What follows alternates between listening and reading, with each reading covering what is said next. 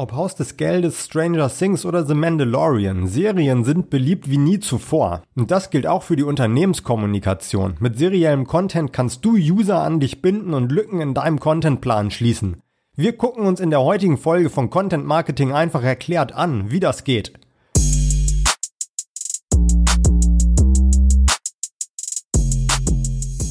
Wir haben schon ein paar Mal darüber gesprochen, dass es manchmal schwer ist, immer wieder auf neue Themenideen zu kommen. Content-Serien nehmen dir das Nachdenken zwar nicht ab, aber wenn du ein Thema hast, das sich für eine Serie eignet, dann kannst du auf jeden Fall schon mal damit mehrere Lücken in deinem Redaktionsplan füllen. Da ist dann aber natürlich die Frage, was eignet sich als Serial Content?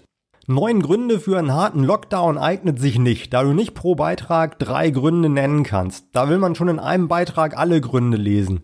Was sich eignet, ist sowas, wie ich zum Beispiel mit den Content-Formaten gemacht habe. Ehrlich gesagt wollte ich zuerst alle Content-Formate in einer Folge erklären, aber dann habe ich gemerkt, dass die Folge entweder deutlich länger werden würde als alle anderen Folgen im Content Januar, oder ich hätte nicht detailliert genug auf die verschiedenen Content-Formate eingehen können. Da habe ich mich dann spontan dazu entschieden, eine Serie draus zu machen. Denn eine Unterteilung in diese verschiedenen Kategorien wie Video, Audio, Text und Interaktiv fand ich sinnvoll und ich wollte auch genug Zeit für jede von diesen Kategorien haben. Das Thema Lockdown könnte man sicherlich auch als Serie spielen und neun Gründe für einen harten Lockdown könnte dann ein Teil der Serie sein. Wenn du ein Unternehmensberater bist, könntest du dann in der Serie auch noch Beiträge über Unternehmer machen, die mit deiner Hilfe trotz Lockdown ihr Geschäft ausgebaut haben. Zum Beispiel indem sie mit dir einen Online-Shop aufgebaut haben. Aber grundsätzlich würde ich sagen, dass sich Content-Serien eher für zeitlose Themen eignen. Denn wenn ein Thema gerade brennt, will man sofort auch alles Wichtige wissen und nicht mehrere Tage oder Wochen auf weitere Informationen warten. Lass uns jetzt aber erstmal kurz darüber sprechen, warum serieller Content so sinnvoll ist. Man könnte ja meinen, dass in der schnelllebigen Medienlandschaft keiner mehr eine Woche darauf wartet, bis der nächste Beitrag deiner Content-Serie erscheint. Es ist sicherlich auch so, dass kaum jemand deinen Blog besuchen wird, nur weil du jeden Mittwoch einen neuen Teil deiner Content-Serie rausbringst. Du musst die User natürlich auf deinen Social-Media-Kanälen darauf hinweisen. Darüber hinaus kann serieller Content aber auch dein Google-Ranking verbessern. Zum einen kannst du natürlich wichtige Keywords in den Artikeln benutzen. Zum anderen kannst du aber natürlich auch die einzelnen Teile der Serie mit wichtigen Keywords untereinander verlinken. Dann ist auch die Wahrscheinlichkeit relativ hoch, dass die User von einem Teil zum anderen Teil der Serie navigieren. So ein Nutzerverhalten bewertet Google positiv und das kann dann das Ranking deiner Seiten eben verbessern. Serial Content muss aber natürlich nicht nur auf deiner Website stattfinden. Du kannst auch auf deinen Social Media Kanälen Content-Serien starten.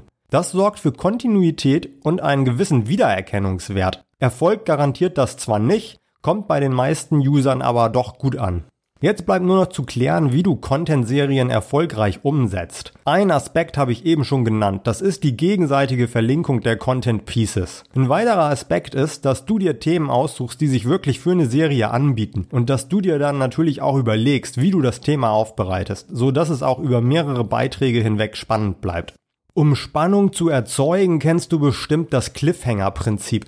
Das nutzen Serienautoren ja auch. Am Ende einer Folge passiert immer noch mal was total Unerwartetes, so dass man als Zuschauer unbedingt wissen will, wie es weitergeht. So ähnlich kannst du es am Ende eines Beitrags auch machen. Allerdings halte ich das jetzt für nicht ganz so entscheidend, wenn du in einer Content-Serie ein Thema sachlich aus mehreren Perspektiven erläuterst, als wenn du jetzt eine Netflix-Serie produzierst. Die Netflix-Serie lebt ja von der Spannung, während es in Content-Serien meistens darum geht, Informationen zu vermitteln. Und wer deine Content-Serie verfolgt, hat meist auch selbst die intrinsische Motivation, sich zu informieren und was Neues zu lernen. Ansonsten ist natürlich wichtig, dass du auch bei Serial Content den gleichen hohen Qualitätsanspruch hast wie bei anderen Inhalten. Nur weil es eine Serie ist, heißt das nicht, dass die einzelnen Beiträge schlechter sein dürfen. Ob deine Content-Serien dann wirklich besser performen als deine anderen Inhalte, kannst du nach einer gewissen Zeit mit Google Analytics messen. Oder wenn du Content-Serien auf Social Media spielst, kannst du ja auch in die Statistiken schauen. Wenn du jetzt Lust bekommen hast, dich mit deiner eigenen Content-Serie zu beschäftigen, wünsche ich dir viel Spaß und Erfolg. Wir hören uns hoffentlich morgen wieder.